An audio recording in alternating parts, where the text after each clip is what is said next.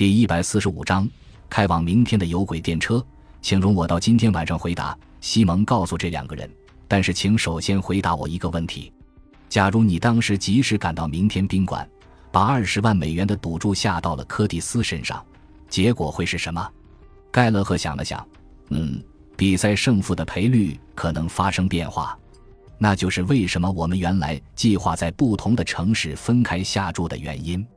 可是这个会导致他策划出这么个费尽心机的阴谋吗？他完全可以买通什么人，在奥斯卡带着本票离开银行的时候抢劫他呀！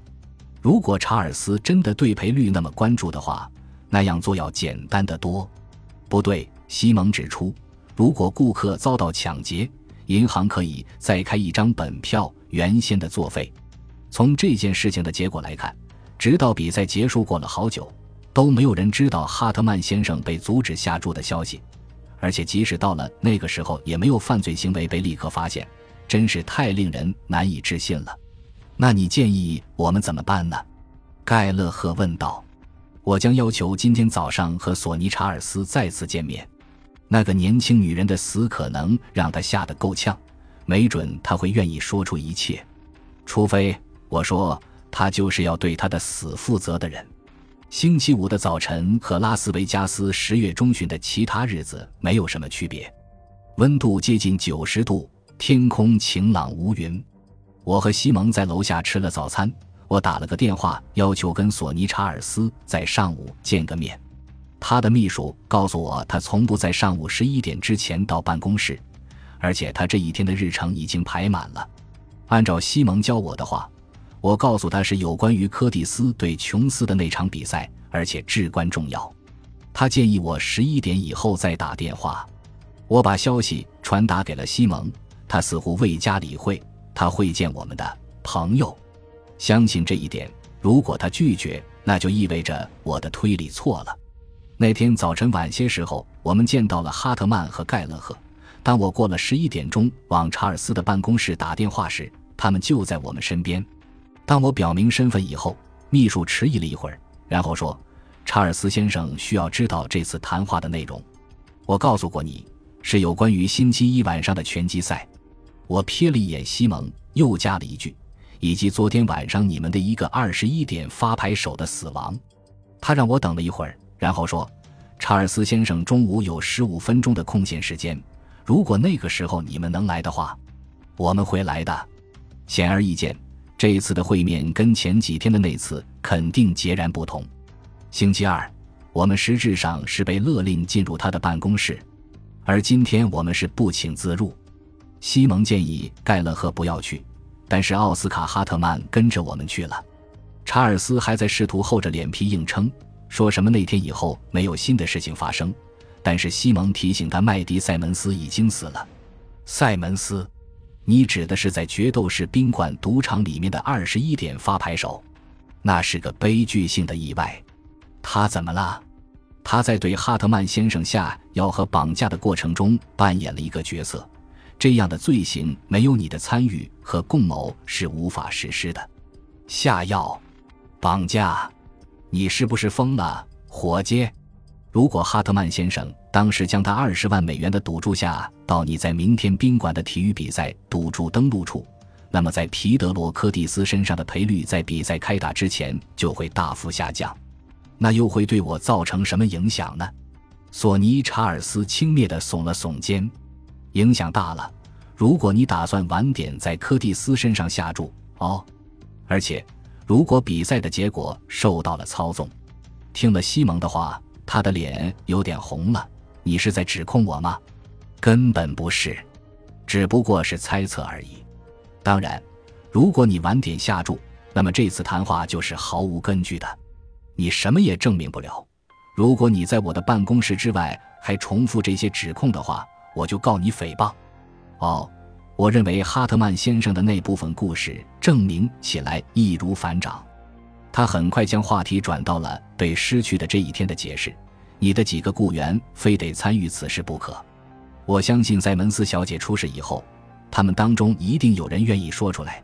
我和那次不幸的意外事故无关，但我相信你不愿让警察深入调查这件事情。他们会将他跟哈特曼先生的故事和星期一晚上拳击比赛的博彩联系在一起的。看样子，查尔斯内心的愤恨仿佛开了锅一样炽热，但他设法控制住了自己的怒火。你是个老魔鬼，阿克先生，老了可不是魔鬼。他叹了口气，转向哈特曼：“你需要多少钱才能摆平此事？”西蒙抢在哈特曼之前替他回答：“二十万美元。”他要赌的那笔数目，只不过相当于他们要下的拳击比赛的赌金，所以并非不合情理。索尼·查尔斯只思考了片刻：“很好，只要你签署一份文件，放弃对我其他任何形式的索赔，并且答应对整件事情严守秘密。”奥斯卡·哈特曼面无表情地舔了舔嘴唇：“我有三个合伙人，我要四张支票，每张五万，随时提现。”“很好，不过我需要他们的名字。”赢了这么一大笔钱，国内收入署必须接到通知。不用担心，我来处理文件工作。告诉我一件事，查尔斯，你是怎么提前知道我正在计划要下那笔赌注的？赌场主人仅仅笑了笑。这是魔法。回到哈特曼的套房后，他告诉了皮特盖勒和事情的经过。支票到三点钟就会准备好了，皮特。干嘛不打个电话把好消息告诉赞恩和布劳顿呢？让我们等到把钱拿到手吧。就是亲眼看见索尼查尔斯在我跟前，我都信不过他。尤其是在他的二十一点发牌手出了事以后。或许你是对的，哈特曼迟疑的回答。他转向我们问道：“你们两个能留在这里，直到我们拿了支票安全离开以后吗？”当然，西蒙立即同意。哈特曼拿出了他的酒，但我们两个都婉言谢绝了。皮特盖勒和趁我们等候的当儿下楼到大堂里面去玩上几把。哈特曼啜饮了一小口酒，嘀咕道：“我还是不知道他是怎么得知我们下注的消息的。也许银行里有人打电话给他，但西蒙否定了那种说法。他没有时间召集人马。记住，有轨电车上的每个乘客都必须是他的人。”查尔斯说过这是魔法，我指出也许真的是。听见我的话，西蒙抬起了眉毛。当然了，他忽然说：“世界上最最古老的魔法，使得亚当在伊甸园里堕落的魔法。”我们一直没想到，正如麦迪·塞门斯是查尔斯的雇员一样，女魔术师朗达·弗拉格也是。哈特曼开始抗议：“我没有，你告诉我们你以前就认识他，昨天晚上你还跟他一起共进晚餐，这不是第一次了。”对吗？查尔斯自己都说那是魔法，让他提前知道你要下注。你把消息泄露给了朗达·弗拉格，他就去向他的老板报告。他深深地吸了口气，最后说：“或许是我，我从来没以为。”西蒙阿克将一只手放到了他的肩上。也许到了你把全部真相说出来的时候了，哈特曼先生。你是什么意思？是你杀了麦迪·塞门斯吗？有时候，西蒙的调查结束的干脆利落，但这一次却是拖拖拉拉的没完没了。奥斯卡·哈特曼抬起充血的眼睛盯着他，然后低声道：“那是个意外。把事情告诉我。我想我在一张二十一点赌桌旁认出了他。我玩了几把，直到我看见了他的纹身，然后我就确定了。当他下班以后，我跟着他上了有轨电车。我想要抓住他。”但他沿着电车轨道跑了，我在桥过了一半的地方抓住了他，我们两个扭打了起来，我推了他一下，他就翻过护栏掉了下去。上帝呀，我没故意杀他，我认为你应该把发生的事一五一十的报告警方。我不能，那样的话我就得把索尼查尔斯绑架以及所有的一切全说出来。他付钱让我们保持缄默。有时候有些事情是不能保持缄默的，那你去跟我的合伙人说。他两眼直愣愣地盯住窗外，马路对面的赌场霓虹灯璀璨夺目。然后他问道：“你是怎么知道的？你告诉我们你从不在赌场里面玩赌博游戏，但是我们今天早上到你这儿的时候，我注意到你桌上的钱包旁边有筹码。你看完电视报道以后，又称呼他可怜的麦迪。”可是新闻里面称呼他为玛利亚姆·塞门斯，你叫他麦迪，那你一定看到他夹克衫上的胸牌了。我也有可能是在有轨电车上记住他的名字的，不可能，因为我注意到，昨晚当他离开二十一点赌桌的时候，他将凶牌取了下来。你看见他发牌，又在他的手里赌了几把。由于你以前没有提到过这事，那我就不得不怀疑你和他的死脱不了干系。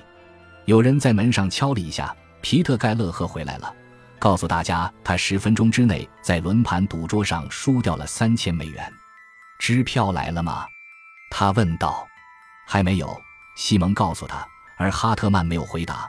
我想应该让你们俩单独谈谈。我已经为你们做了我力所能及的一切。我们坐电梯下楼到了我们的房间。你打赌会怎么样？我问。他会打电话给警察，还是会留下支票？西蒙阿克仅仅笑了笑。我不打赌，尤其在拉斯维加斯。感谢您的收听，喜欢别忘了订阅加关注，主页有更多精彩内容。